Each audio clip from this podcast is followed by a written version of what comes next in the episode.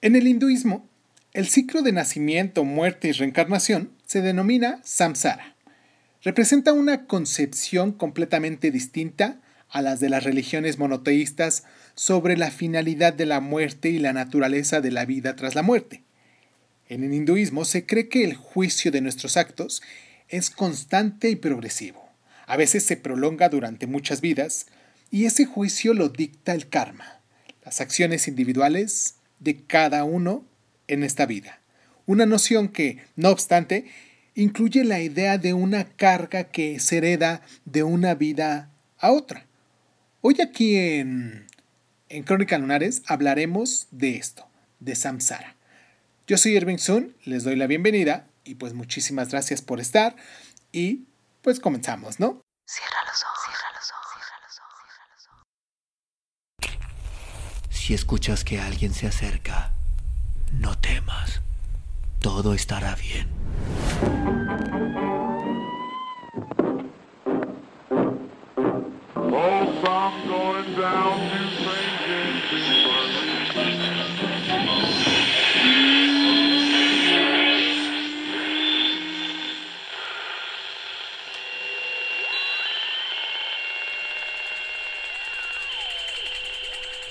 Estás escuchando, Crónica, Crónica, Crónica el lugar, donde, el mundo, donde, entra por tus oídos. Bienvenido. Karma es una palabra del sánscrito cuyo significado literal es acción.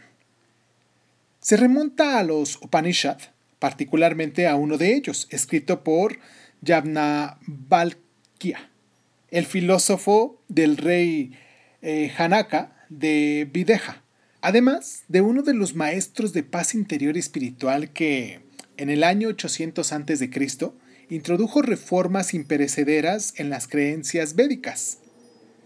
Hasta entonces, para quienes se atenían rigurosamente a los rituales, la muerte se concebía como la antesala de la residencia en el mundo de los dioses. Yanabhatkya y otros sabios upanishádicos propusieron una nueva concepción.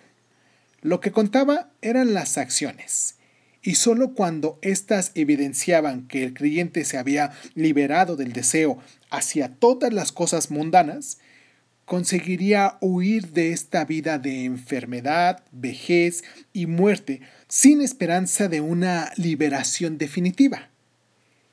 Este ciclo de sufrimiento se llamaba samsara. Solo podía interrumpirse gracias a un autoconocimiento completo, que conducía a un nuevo estado, denominado moksha, la liberación definitiva y la eterna unión con Dios Supremo en el paraíso impreciso. Estas nuevas ideas del karma y del samsara resultaron muy polémicas inicialmente, pero hacia el año 5 a.C., se habían convertido en la principal corriente del hinduismo.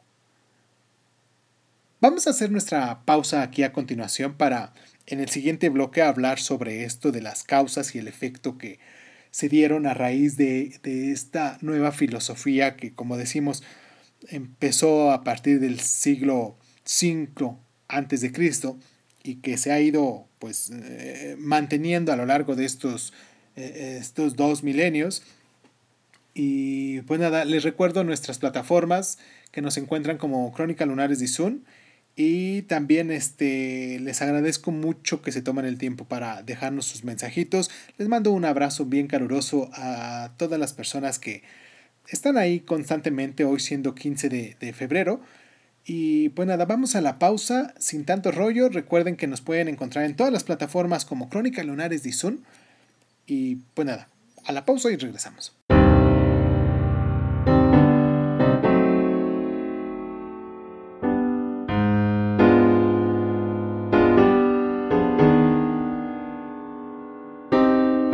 La preocupación esencial del hinduismo por cómo vivir, que ilustra el concepto del karma, se opone a los principios abstractos de lo correcto y lo erróneo. Los hindúes creen que cada acto, sea bueno o malo, tiene consecuencias inmediatas o en alguna de las siguientes vidas que vamos a tener, de modo que los actos malvados contra el Dharma, al que también llaman Dab, acarrean un mal karma, mientras que los actos bondadosos, que se le denomina punya, dan lugar a, un buen karma. No obstante, no se trata de, una simple, de un simple proceso de causa y efecto, como en el de que cada individuo sea responsable de su propio destino. Los hindúes creen asimismo que los dioses pueden intervenir directamente para cambiar el karma de alguien. Un relato nos cuenta, del mismo modo que el cristianismo es afecto a las parábolas, el hinduismo es muy afecto también a los relatos, y nos cuenta la historia de Sandipani, un gurú Krishna, la manifestación de Vishna en la tierra. Sandipani había perdido a su hijo a manos de un demonio marino que se lo había llevado a Yama, el reino del Señor de la Muerte. Se suponía que el destino del hijo se debía a su mal karma, pero apiadándose de este maestro, Krishna Vishnu, usó su autoridad para devolverle a su hijo. Convirtió el mal karma en bueno y precisamente estos cambios de suerte más allá y por encima de los esfuerzos de los individuos constituye para muchos hindúes una prueba de la existencia de Dios.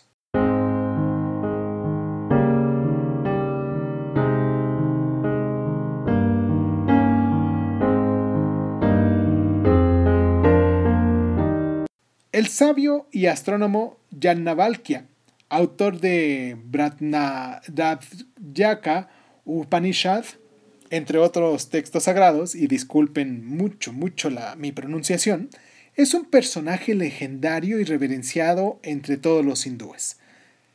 Se cuenta que cuando era un joven estudiante, había llegado a enojar a su gurú a causa de lo orgulloso que se sentía de su intelecto.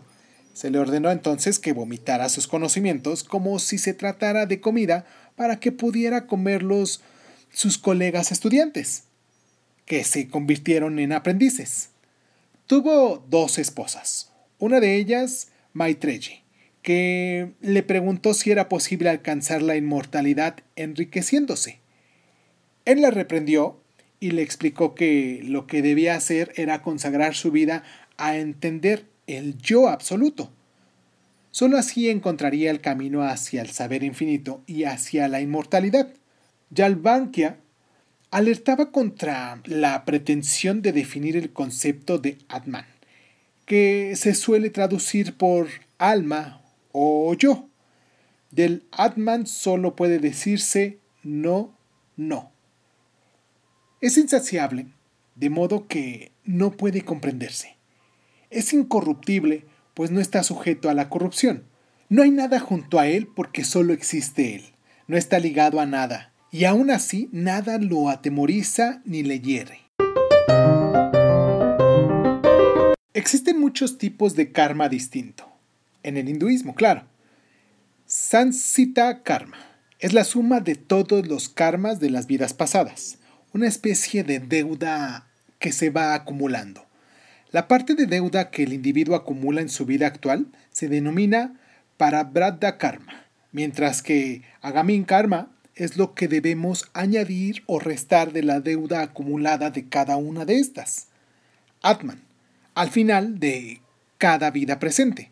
El más fugaz es el Kriyamana Karma, llamado a veces karma del instante, que es, es el karma creado por los incidentes triviales de la vida cotidiana y de efectos pasajeros. Los hindúes especulan sobre cómo funciona el karma en distintos grupos de seres. Algunos sostienen que los niños y los animales no pueden responsabilizarse de sus actos y por lo tanto están extensos del Aganin Karma. No obstante, sí cargan con el Sansita Karma, para todos los hindúes, la clave de la liberación del samsara es liquidar el sansita karma, algo que solo se consigue llevando una vida ética y con ayuda de los demás dioses.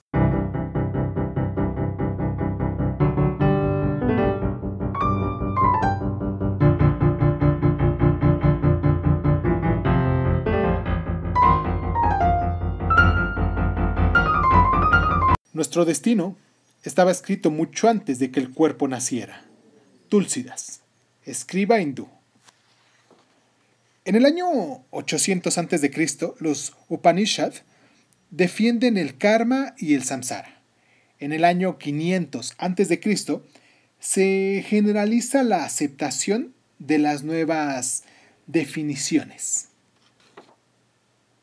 Y pues, en síntesis, para resumir este programa, todos tenemos muchas vidas y tenemos que ser responsables de lo que hacemos con la vida que nos tocó vivir en este presente y en este momento. Yo soy Irving Sun, esto es Crónica Lunares, agradezco mucho el tiempo que te tomas nuevamente para estar aquí con nosotros. Espero que dentro de todo este resumen de, de, de, religiones que, de las cuales hemos estado hablando a lo largo de este, pues, este medio año para acá, que hemos tenido este, cada ocho días un tema diferente sobre la religión, pues nos vayamos eh, empapando un poquito de eso y que adoptemos ciertas ideas, ciertas costumbres que se nos creen a lo mejor las más cómodas, las, las que se adecúan más a nuestra forma de vida.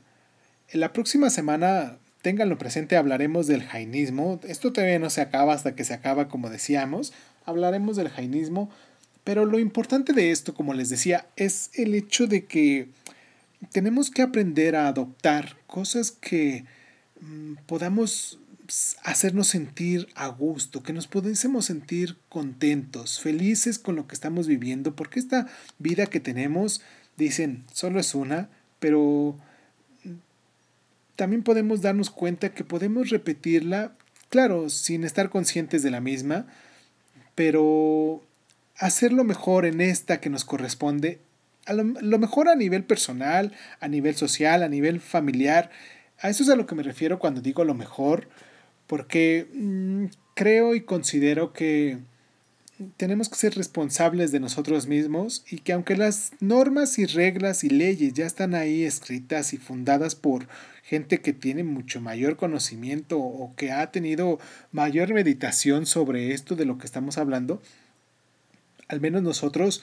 pudiésemos distinguir entre lo que nos ayuda y lo que nos no, no, nos ayuda y, y si no desecharlo al menos aprender sobre eso y no cometer los mismos errores. No ir por la vida siendo indiferentes, al menos mm, en este caso con, con lo que vamos aprendiendo de las distintas filosofías religiosas que existen. Y pues nada, no quiero aventarles todo un rollo porque esta reflexión quisiera hacerla al final ya de estos programas. Y pues por el momento lo vamos a dejar hasta aquí. La próxima semana los espero con el jainismo. Hoy siendo 15 de febrero, les mando un abrazo muy caluroso, muy afectivo. Y pues esto fue Crónica Lonares. Yo soy Irving Sun y muchísimas gracias, muchísimas gracias. De verdad, muchísimas gracias por estar.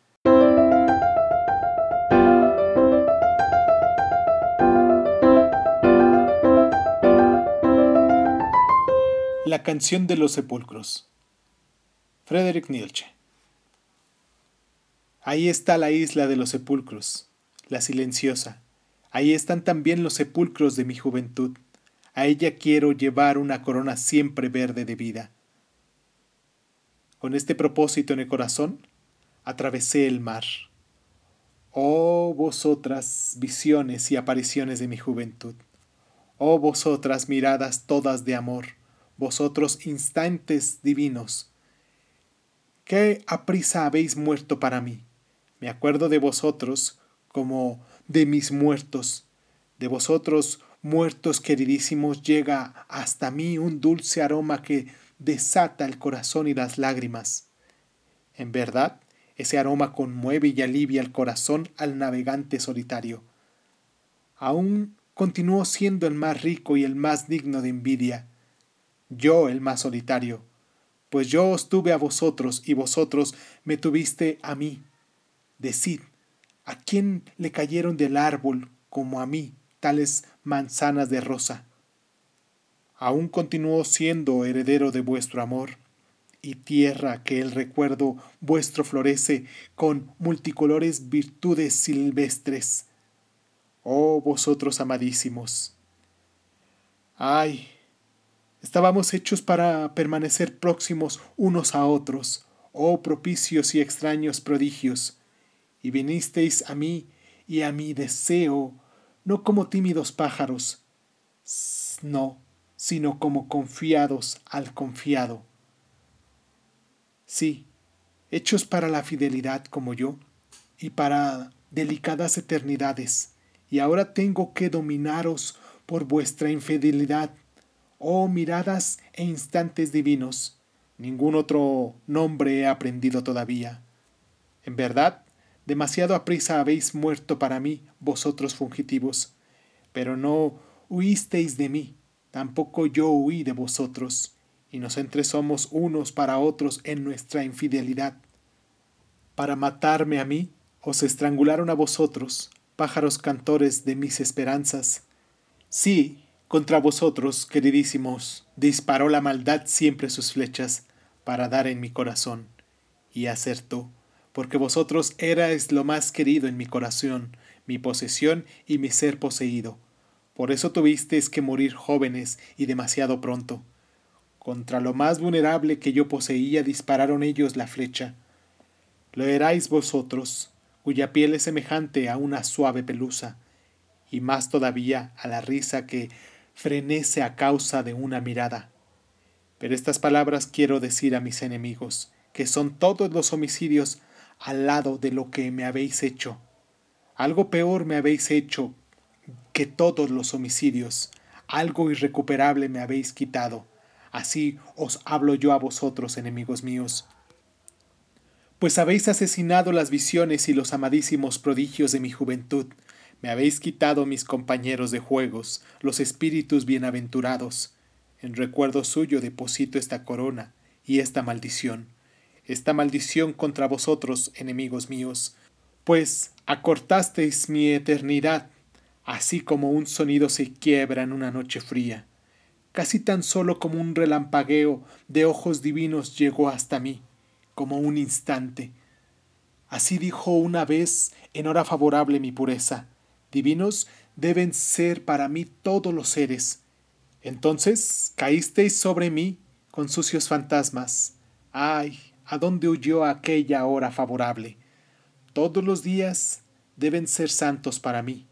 Así habló en otro tiempo la sabiduría de mi juventud. En verdad, palabras de una sabiduría gaya. Pero entonces vosotros los enemigos me robasteis mis noches y las vendisteis a un tormento insomne.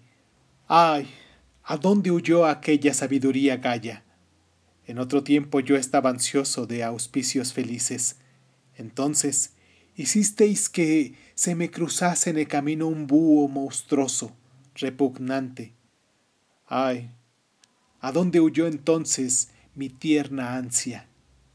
Y toda nuestra náusea prometí yo en otro tiempo renunciar. Entonces transformasteis a mis allegados y prójimos en llagas purulentas. Ay, ¿a dónde huyó entonces mi más noble promesa? Como un ciego recorrí en otro tiempo caminos bienaventurados. Entonces arrojasteis inmundicias al camino del ciego, y él sintió náuseas del viejo sendero de ciegos. Y cuando realicé mi empresa más difícil y celebraba la victoria de mis superaciones, entonces hicisteis gritar a quienes me amaban que yo era quien más daño les hacía. En verdad, ese fue siempre vuestro obrar. Transformasteis el hiel de mi mejor miel y la laboriosidad de mis mejores abejas. A mi benevolencia enviasteis siempre los más mendigos más insolentes. En torno a mi compasión, amontonasteis siempre a aquellos cuya desvergüenza no tenía curación. Así heristeis a mi virtud en su fe. Y si yo llevaba al sacrificio lo más alto de mí, al instante vuestra piedad añadía sus dones más sangrientos, de tal manera que el vaho de vuestra grasa quedaba sofocado hasta lo más santo de mí. En otro tiempo, quise bailar como jamás había bailado yo hasta entonces, más allá de todos los cielos quise bailar. Entonces, persuadisteis a mi cantor más amado, y éste entonó una horrenda y pesada melodía. Ay, la tocó a mis oídos como un tétrico trueno. Cantor asesino, instrumento de la maldad, inocentísimo. Ya estaba yo dispuesto para el mejor baile, entonces asesinaste con tus sones mi éxtasis. Solo en el baile sé yo decir el símbolo de las cosas supremas. Y ahora mi símbolo supremo se ha quedado inexpreso en mis miembros. Expresa y no liberada quedó en mí la suprema esperanza, y se me murieron todas las visiones y consuelos de mi juventud. ¿Cómo soporté aquello? ¿Cómo vencí y superé tales heridas? ¿Cómo volvió mi alma a resurgir de estos sepulcros? Sí, algo invulnerable, insepultable hay en mí, algo que hace saltar las rocas. Se llama mi voluntad. Silenciosa e intercambiada avanza a través de los años. Su camino quiere recorrerlo con mis pies mi vieja voluntad. Duro de corazón e invulnerable es para ella el sentido. Invulnerable soy únicamente en mi talón. Todavía sigues viviendo ahí, eres idéntica a ti misma, pacientísima. Siempre conseguiste atravesar todos los sepulcros. En ti vive todavía lo irrendo de mi juventud. Y como vida y juventud estás tú ahí sentada, llena de esperanzas, sobre amarillas ruinas de sepulcros. Sí, todavía eres tú para mí la que reduce a escombros todos los sepulcros. Salud a ti, voluntad mía, y sólo donde hay sepulcros hay resurrecciones. Así habló Zaratustra.